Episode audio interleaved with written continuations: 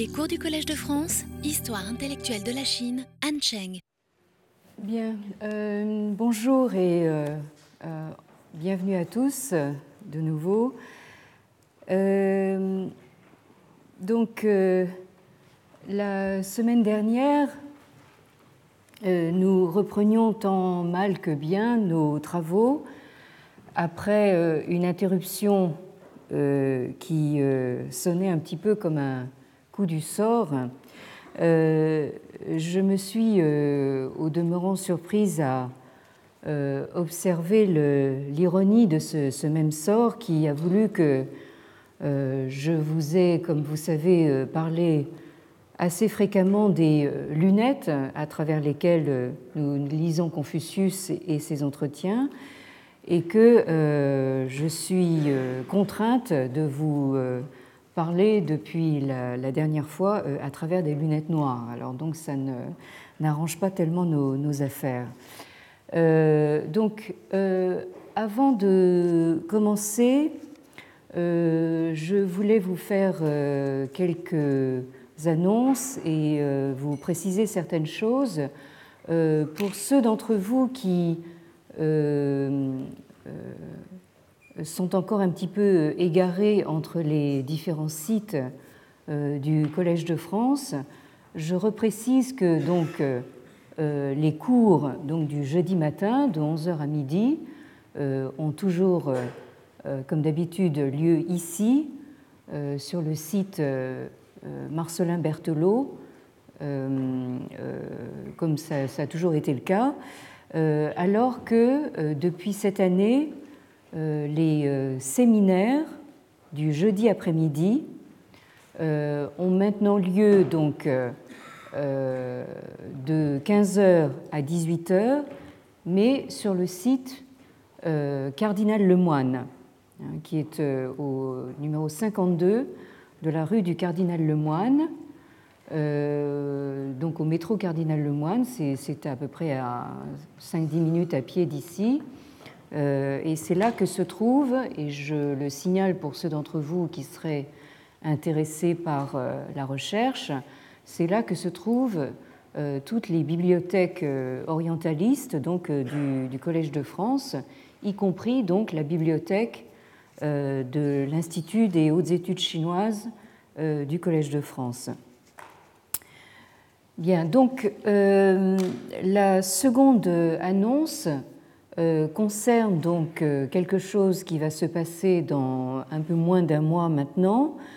je recevrai un conférencier invité, le professeur Miura Nobutaka de l'université Chuo de Tokyo au Japon euh, qui euh, viendra euh, nous faire deux conférences, ici donc à Marcelin Berthelot, en principe dans la salle 5, sur les intellectuels francophones du Japon moderne et contemporain. Monsieur Miura est parfaitement francophone, euh, de la même façon que le professeur euh, Kobayashi, qui est euh, venu faire des conférences au collège au mois d'octobre, au mois de novembre, pardon.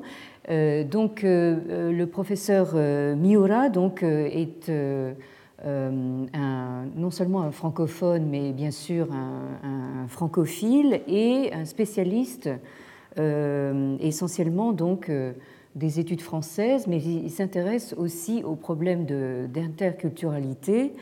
Et donc, il nous parlera le jeudi 21 euh, février à 11h euh, du cas de Nakae Chomin, euh, donc un très grand intellectuel japonais qui a vécu de 1847 à 1901 et qui a d'ailleurs été parmi les, euh, premiers intellectuels japonais donc à introduire euh, la pensée de Jean-Jacques Rousseau donc au, Japon et par répercussion donc en Chine.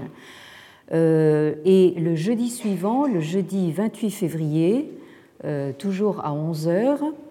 Monsieur Miura nous parlera du cas de Kato Shuichi, qui a donc vécu entre 1911 et 2008. Hein, donc c'est quelqu'un qui aura véritablement traversé tout le XXe siècle. Donc, euh, je disais que euh, la semaine dernière, nous avons euh, repris le fil de notre propos sur Confucius ressuscité avec un grand point d'interrogation. je vous rappelle que c'est l'intitulé du, cours de cette année. Confucius ressuscité point d'interrogation, qui euh, vient lui-même dans le droit fil euh, de notre cycle sur Confucius revisité, euh, revisité à la fois par des déconstructionnistes et par des reconstructeurs.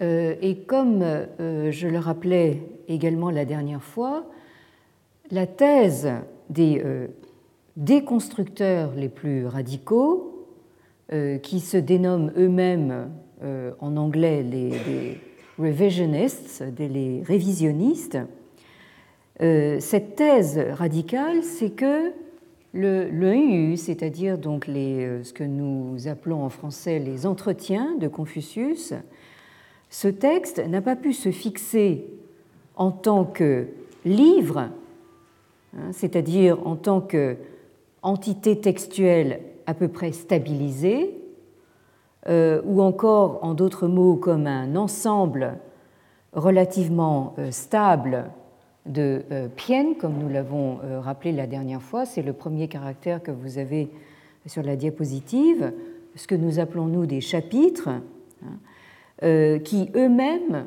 fixent un certain nombre de chang, donc deuxième caractère sur la diapositive, ou euh, unité euh, textuelle, et comme nous l'avons vu, donc euh, unité textuelle extrêmement mobile.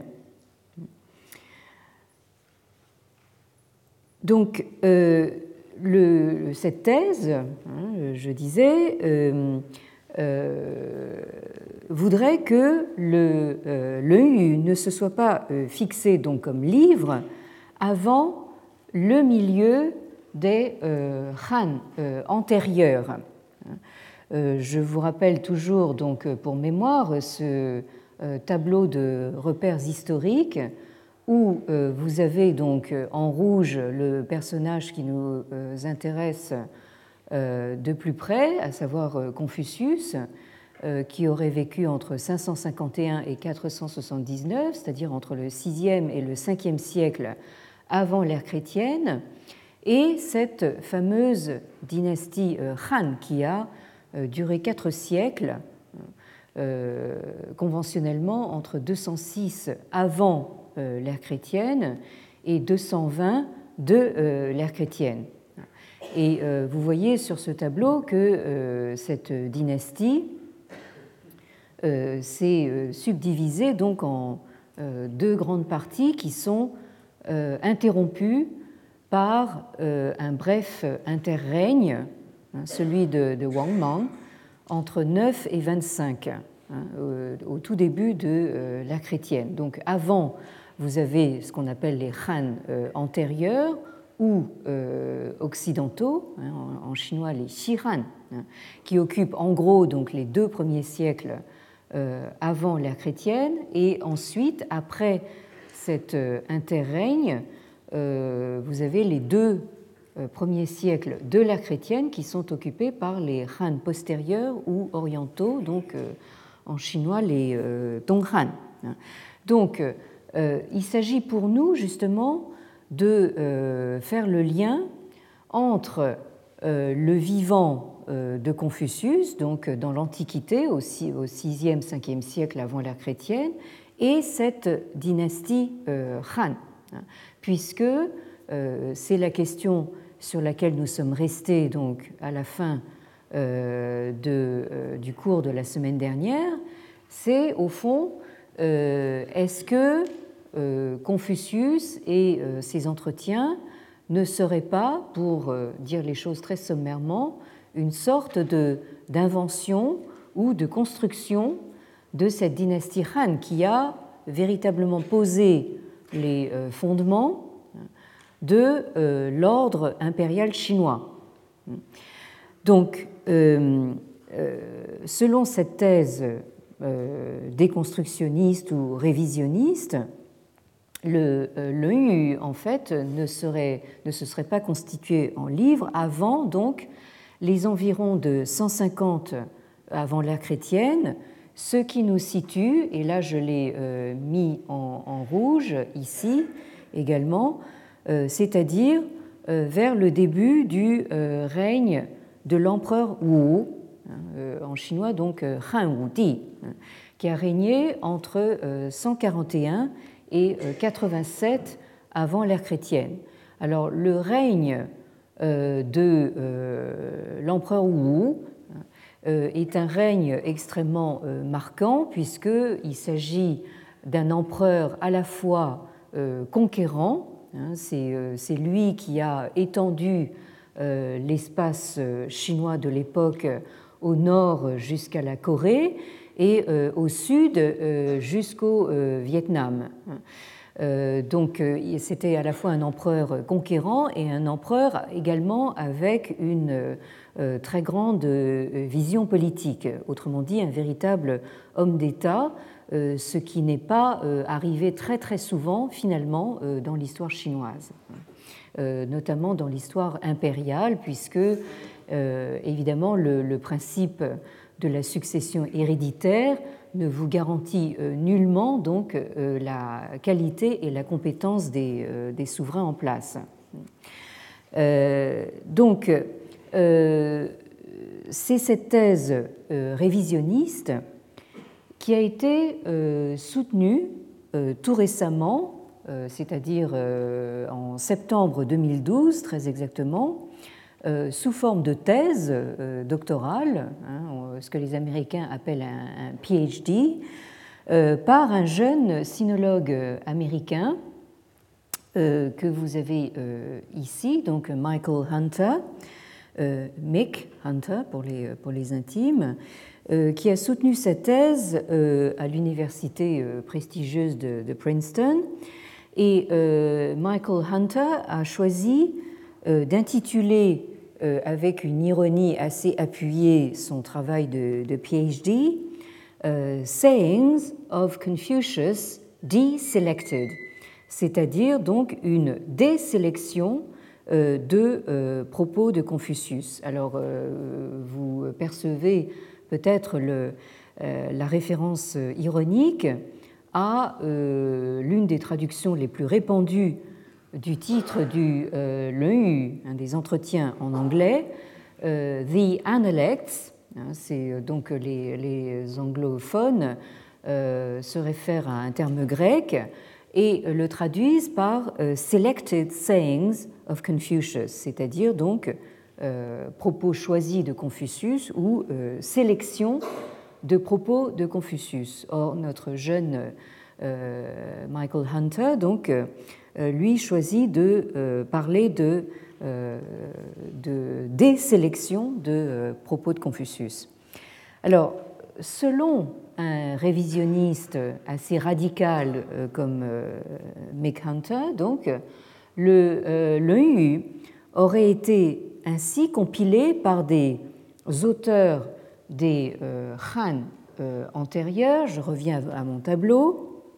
Donc, euh, aux alentours du, de, de l'an 150 avant Jésus-Christ, à l'attention donc d'un lectorat contemporain, c'est-à-dire d'un lectorat des Han antérieurs, en ayant à l'esprit donc les euh, préoccupations euh, politiques et intellectuelles de l'époque, euh, c'est-à-dire une époque où commence à se mettre en place le nouvel ordre sociopolitique d'un empire centralisé.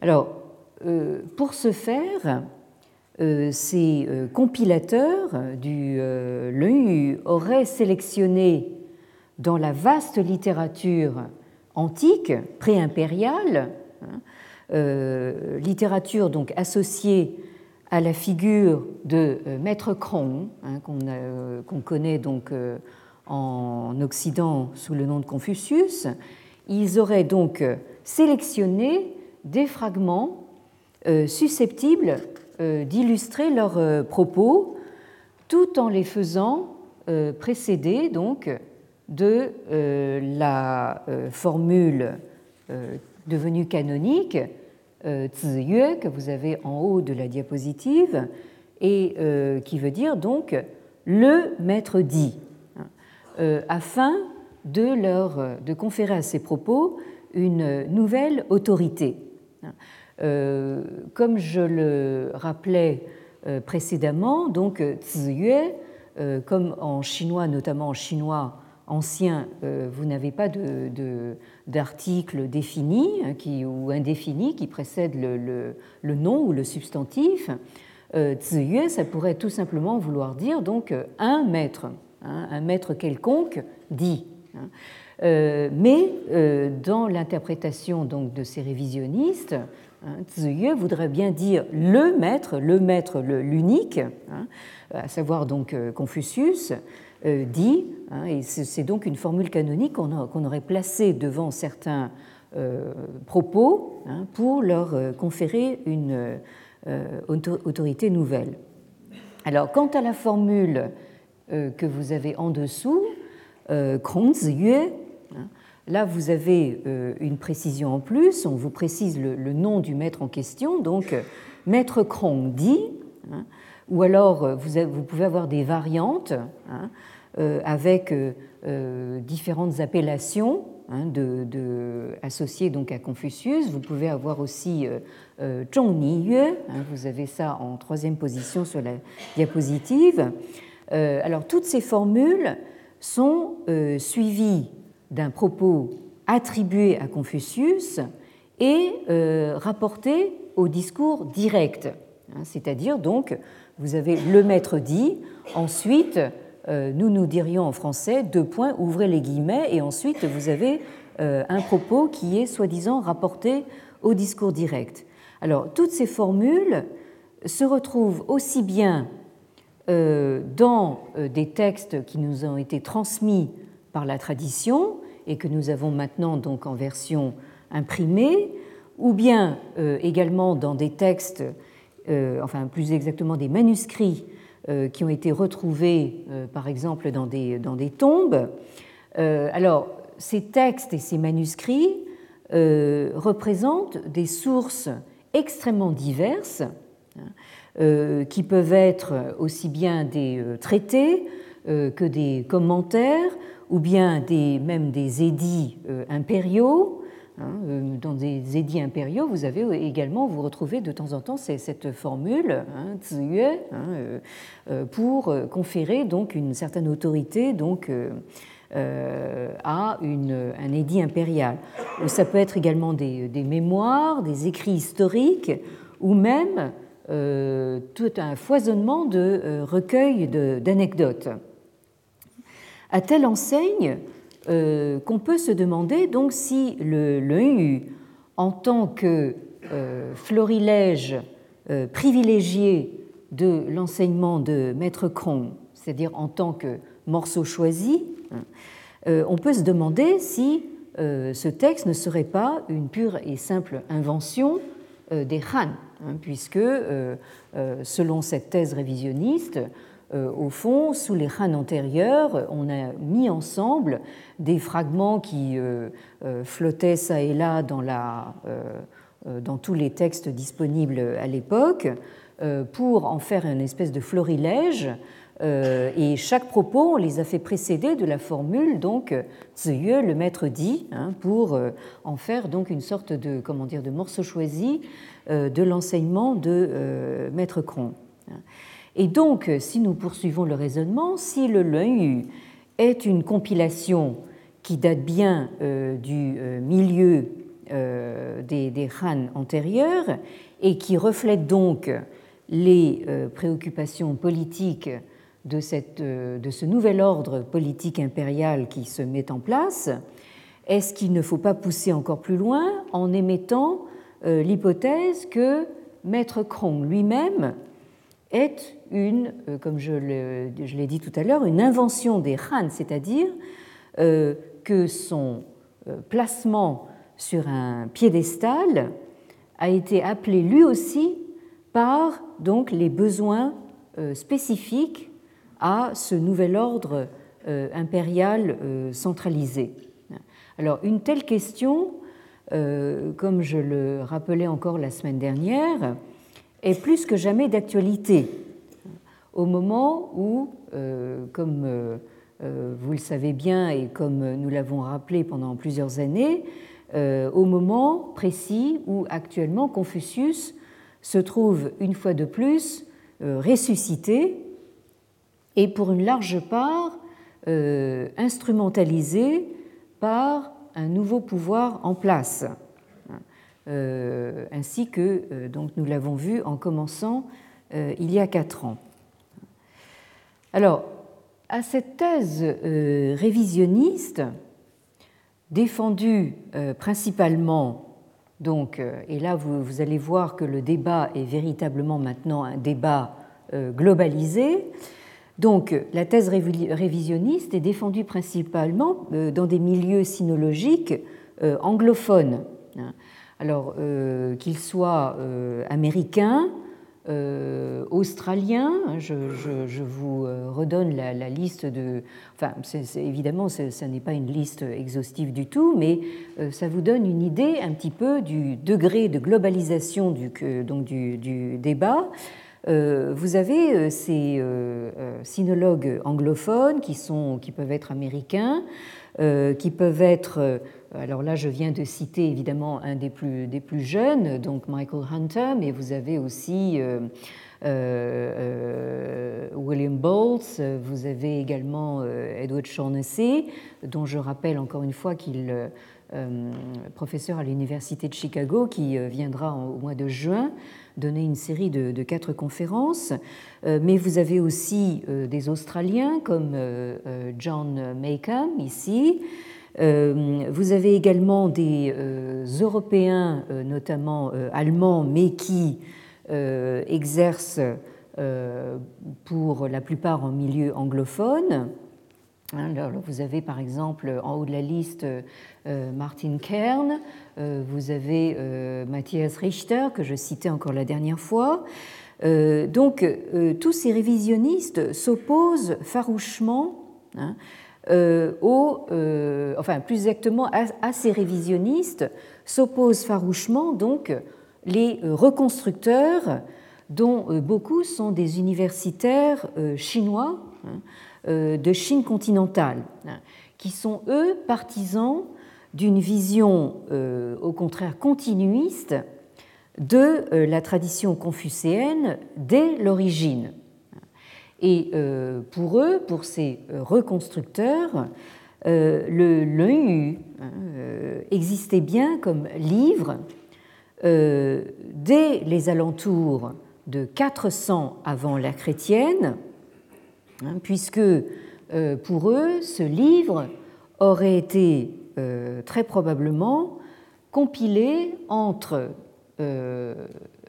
entre la mort de euh, Zhengzi, hein, que vous avez en deuxième position sur la diapositive, euh, maître Zheng, euh, qui est censé avoir été le plus jeune disciple de maître Krong. Hein.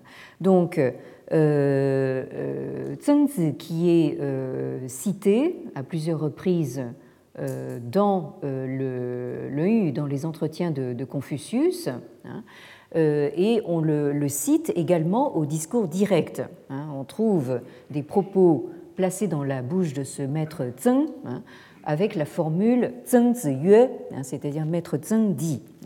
Donc ce euh, plus jeune disciple de, maître Krong, euh, on situe sa, mort vers 430 avant l'ère chrétienne, Hein. Et donc le Leu aurait été compilé à une date située quelque part donc entre 4, moins 430, la mort de Zhengzi, et moins 380, date à laquelle on situe à peu près la mort de Mengzi. Hein. Euh, maître Meng, euh, en français connu sous euh, le nom de Mencius. Mencius, qui est une latinisation opérée également par les jésuites au même titre que Kongzi a été latinisé en Confucius. Donc, pour ces partisans de la thèse continuiste, hein, le Leu se serait constitué en livre euh, bien plus tôt, euh, bien avant les, Han, hein. euh, quelque part donc entre 430 et 380, c'est-à-dire donc vers la, fin du 5e et le début du 4e siècle avant l'ère chrétienne.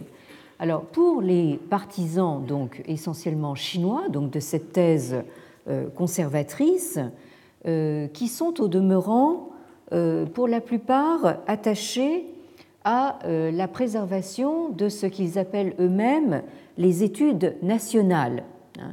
En chinois, le guoxue, hein, euh, et qui se revendique d'une certaine forme finalement de nationalisme culturel.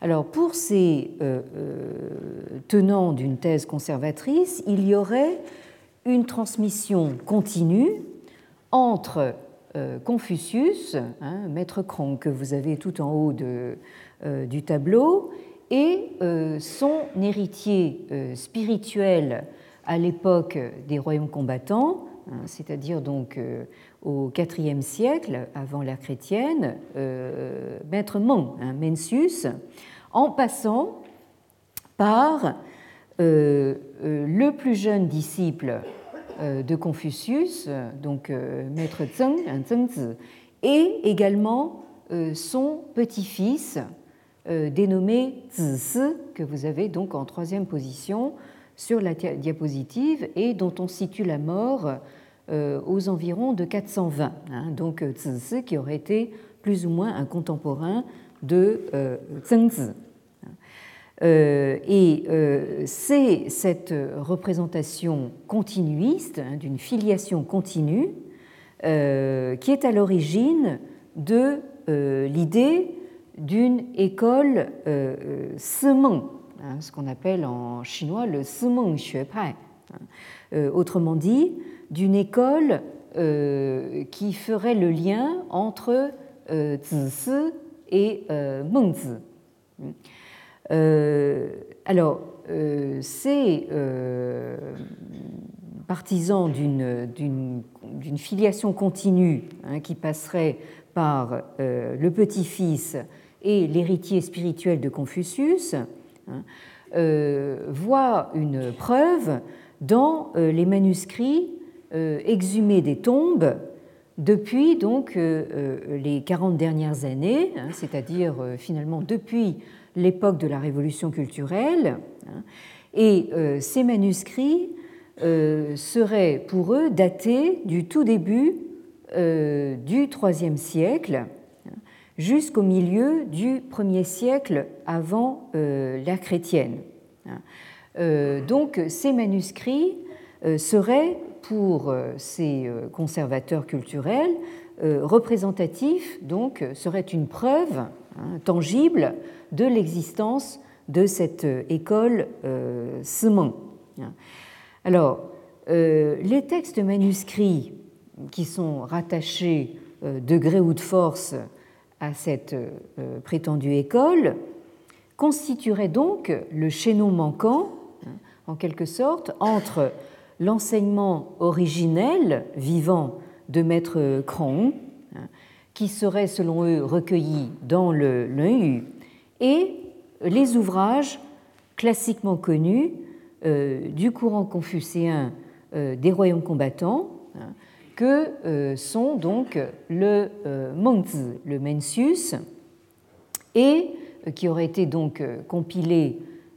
aux alentours du IVe siècle, hein, avant l'ère chrétienne, et le Shunz, attribué donc à Maître Shun, qui aurait été actif aux environs de 300 250 avant l'ère chrétienne, hein, c'est-à-dire qui aurait été actif un siècle plus tard, au IIIe siècle avant euh, euh, l'ère chrétienne, donc juste avant, euh, on pourrait dire, l'instauration de l'ère impériale.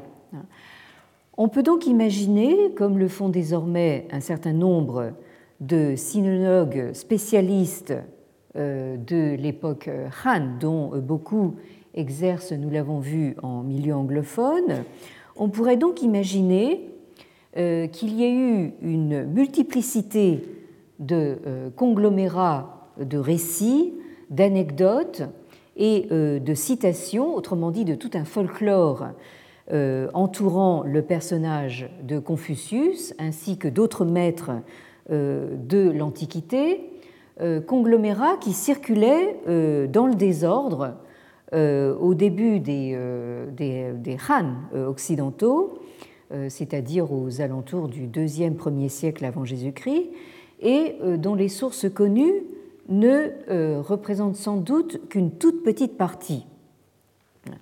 donc ça, il faut garder tout cela à, l'esprit de façon permanente et il faut aussi garder à l'esprit que la transmission des textes n'était probablement pas le fait d'écoles.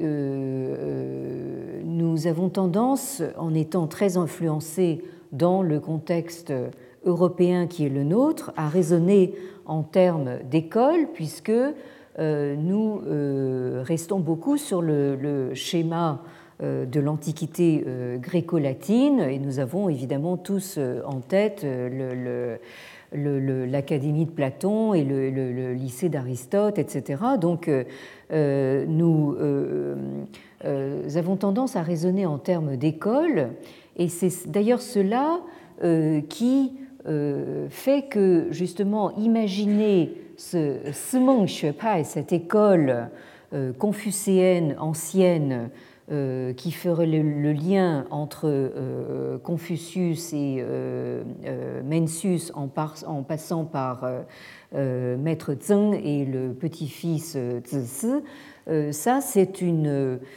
ça a tout l'air d'une construction un petit peu, comment dire, rétroactive ou rétro-projetée, et en plus, en fait, inspirée justement du modèle de l'Antiquité gréco-latine, justement des, des écoles de pensée.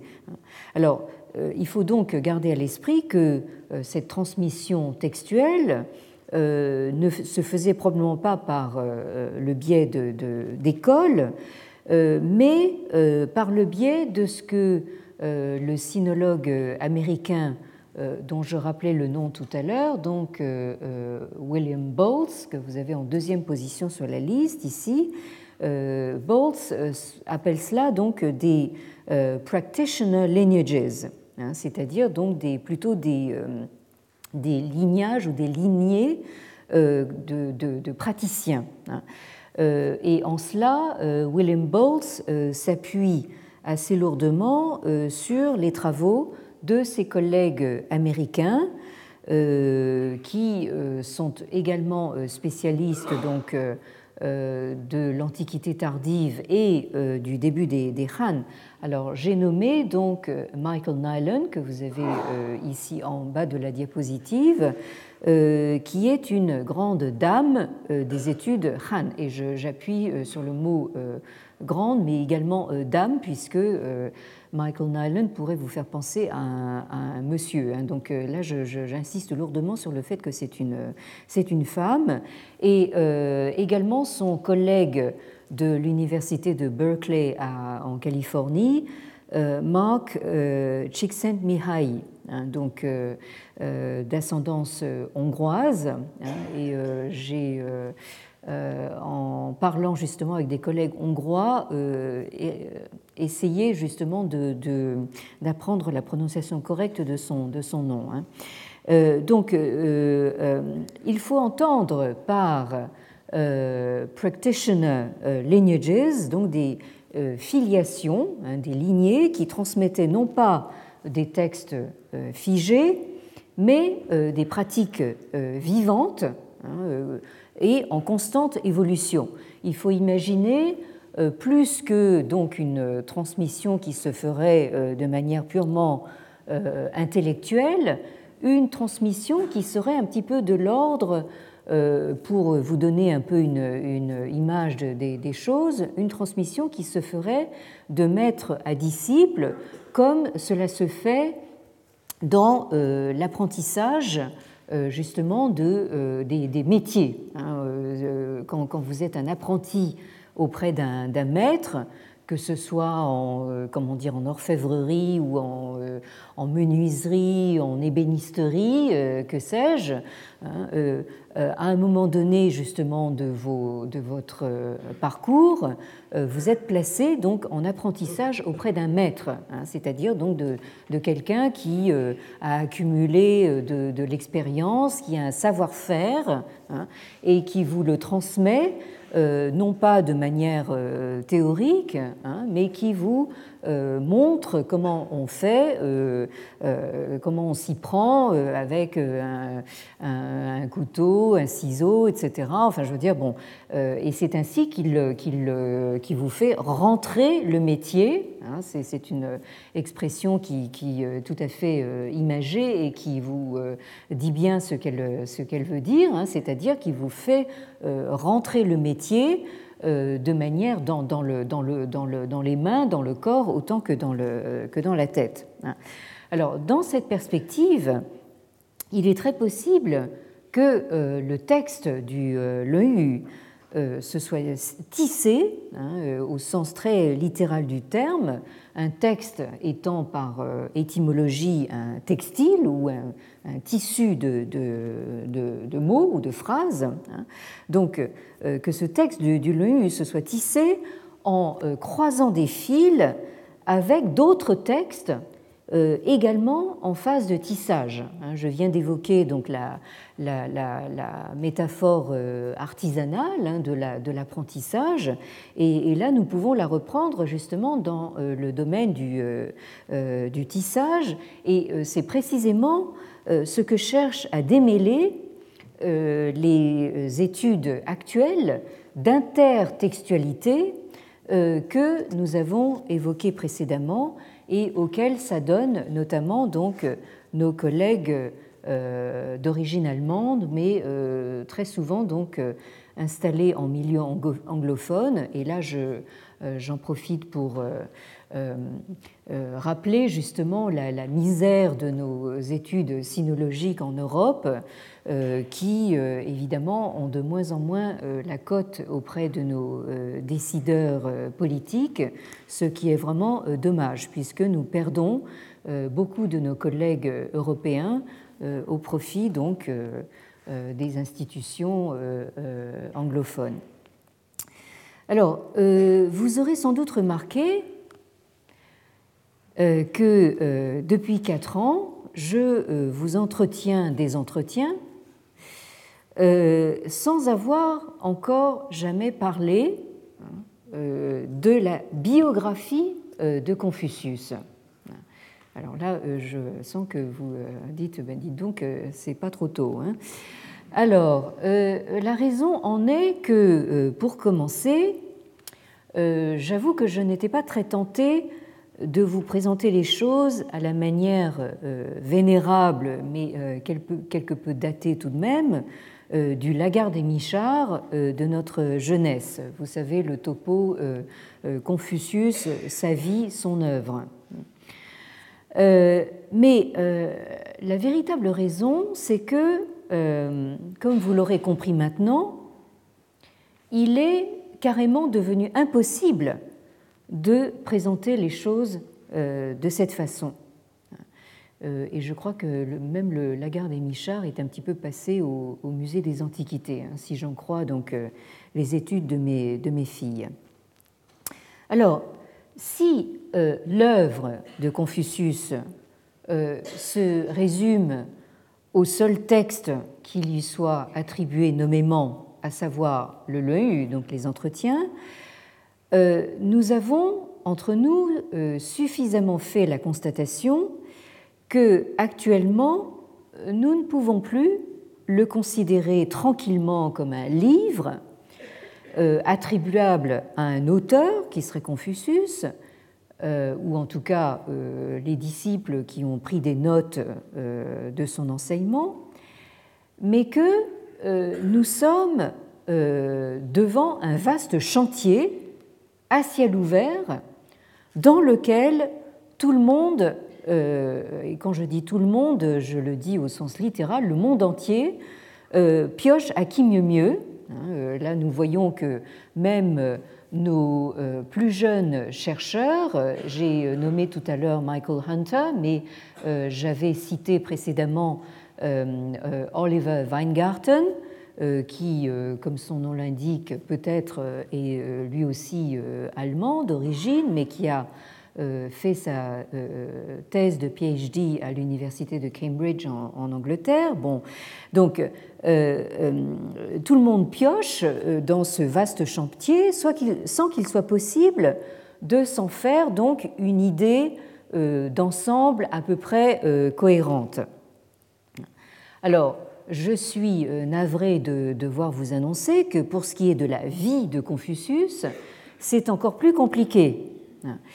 Euh, alors, c'est un fait bien connu que la toute première euh, biographie de Maître Cron, hein, alors je mets le mot biographie entre au moins huit paires de, guillemets, cette toute première biographie et c'est celle qui a inspiré donc euh, toutes les biographies et les représentations euh, de la vie de Confucius qui ont suivi, c'est celle qui figure dans le fameux Shiji, ou Mémoires historiques de Sima Qian, de l'historien Sima Qian, dont vous avez donc vous avez les transcription et les caractères chinois ici sur la diapositive.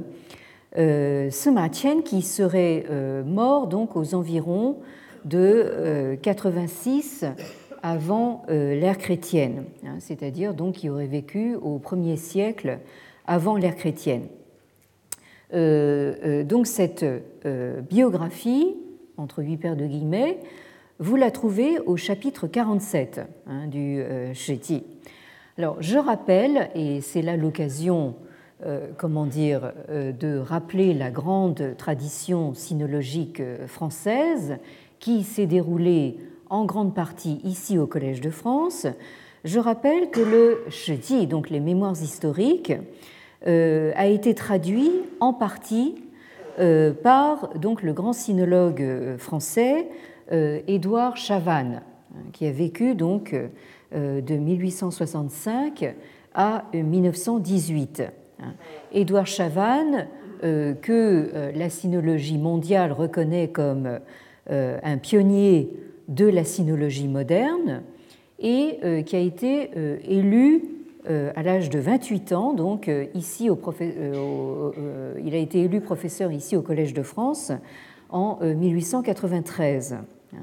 Donc Édouard Chavannes est celui qui a euh, euh, donné ce, titre français donc au Chéti, Mémoires historiques. Euh, et donc ce chapitre 47 fait partie donc de ce qu'a traduit Chavannes. Donc vous pouvez facilement consulter donc ce chapitre 47 en, français, traduit intégralement, et vous pouvez même y accéder en libre accès donc euh, sur Internet, puisque euh, cette traduction de, de, Chavannes donc, a été numérisée donc, et mise en accès libre sur Internet.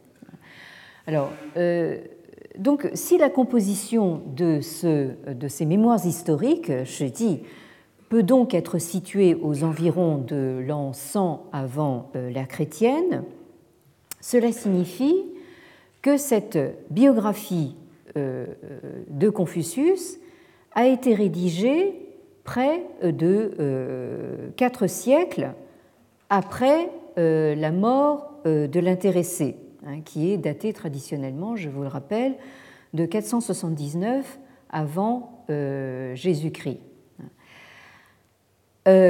or, c'est cette biographie, entre guillemets, que l'on retrouve peu ou prou dans toutes les introductions à Confucius, hein, donc dans les Vulgates, hein, euh, qui concernent Confucius, que euh, j'ai euh, également, je le reconnais, hein, contribué à véhiculer, et d'une certaine manière, ce que je fais avec vous ici maintenant, c'est une sorte de, comment dire, de remise en question euh, euh, personnel de euh, tout ce que j'ai fait jusqu'à maintenant. Hein, et c'est ça qui est tout à fait roboratif. Hein.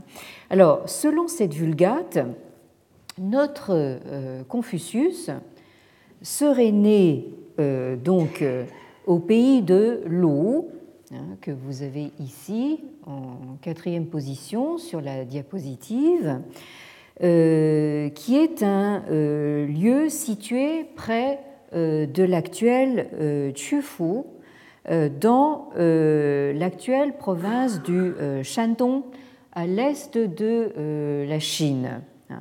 Alors, je vous rappelle comment se présente la Chine actuelle. Là, vous avez une carte de la Chine physique avec euh, cette, euh, euh, voilà, enfin, les, contours hein, de, la Chine actuelle.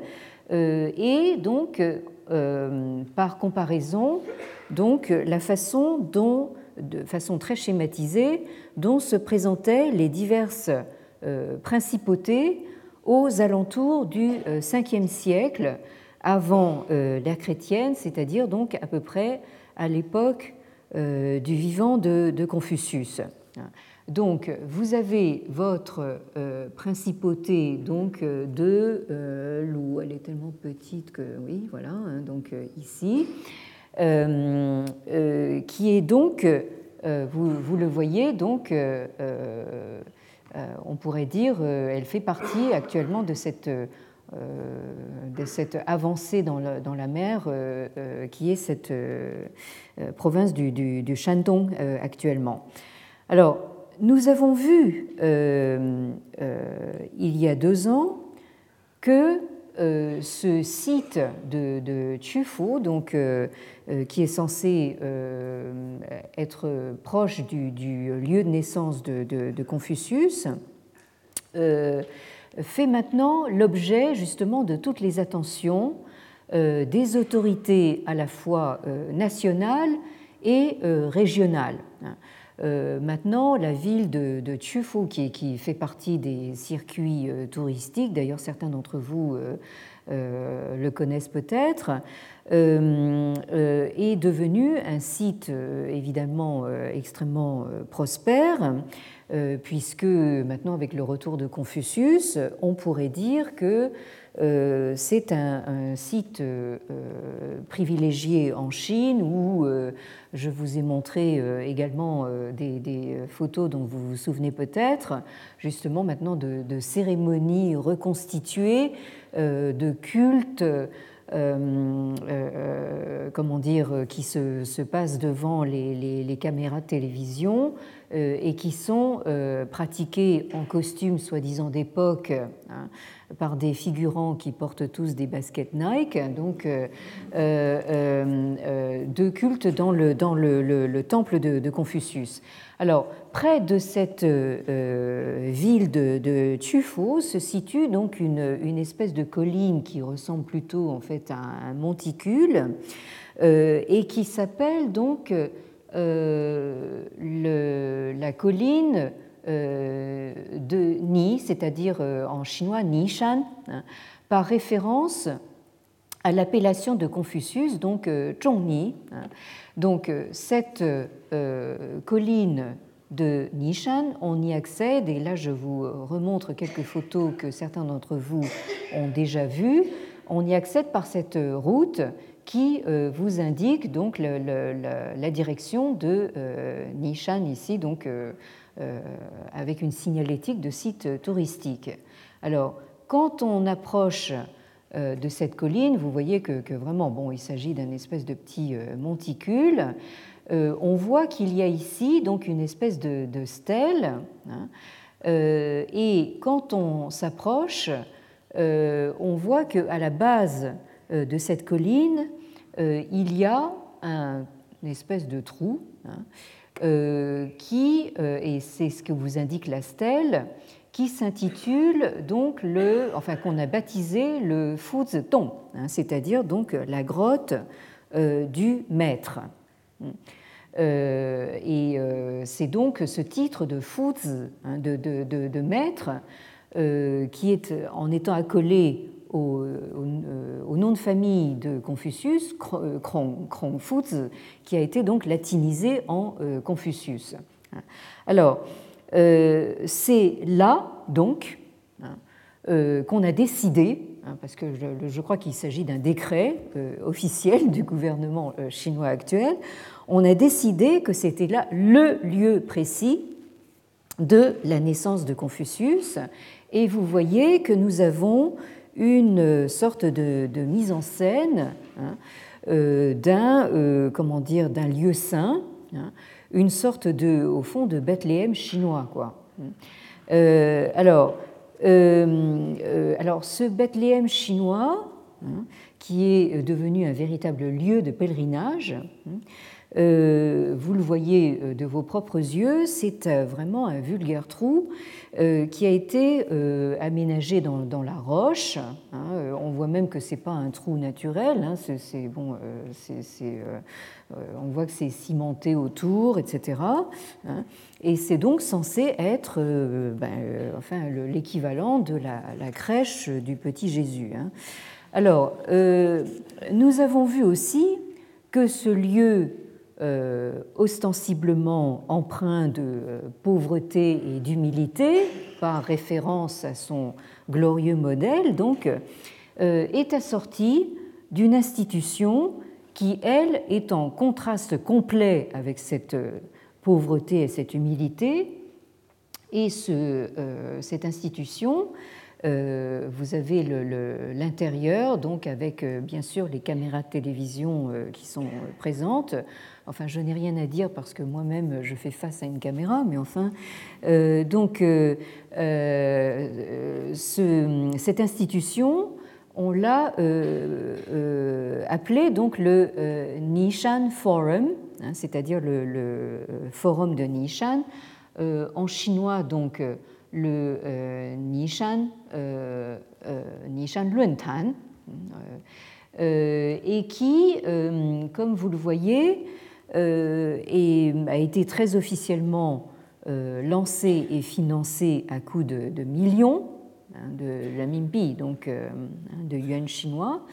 Et cette institution se donne une dimension globalisée en organisant régulièrement, plus ou moins chaque année, un forum, hein, là je ne sais pas si vous voyez donc le, titre, un forum on World Civilizations, hein, c'est-à-dire donc un forum sur les civilisations du monde. Hein, euh, rien que ça, excusez du, peu.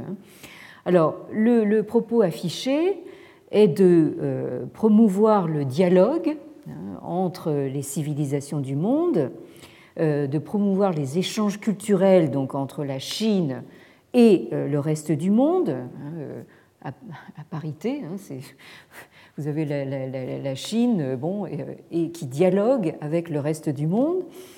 Et euh, l'un des objectifs affichés est également la construction d'un monde harmonieux.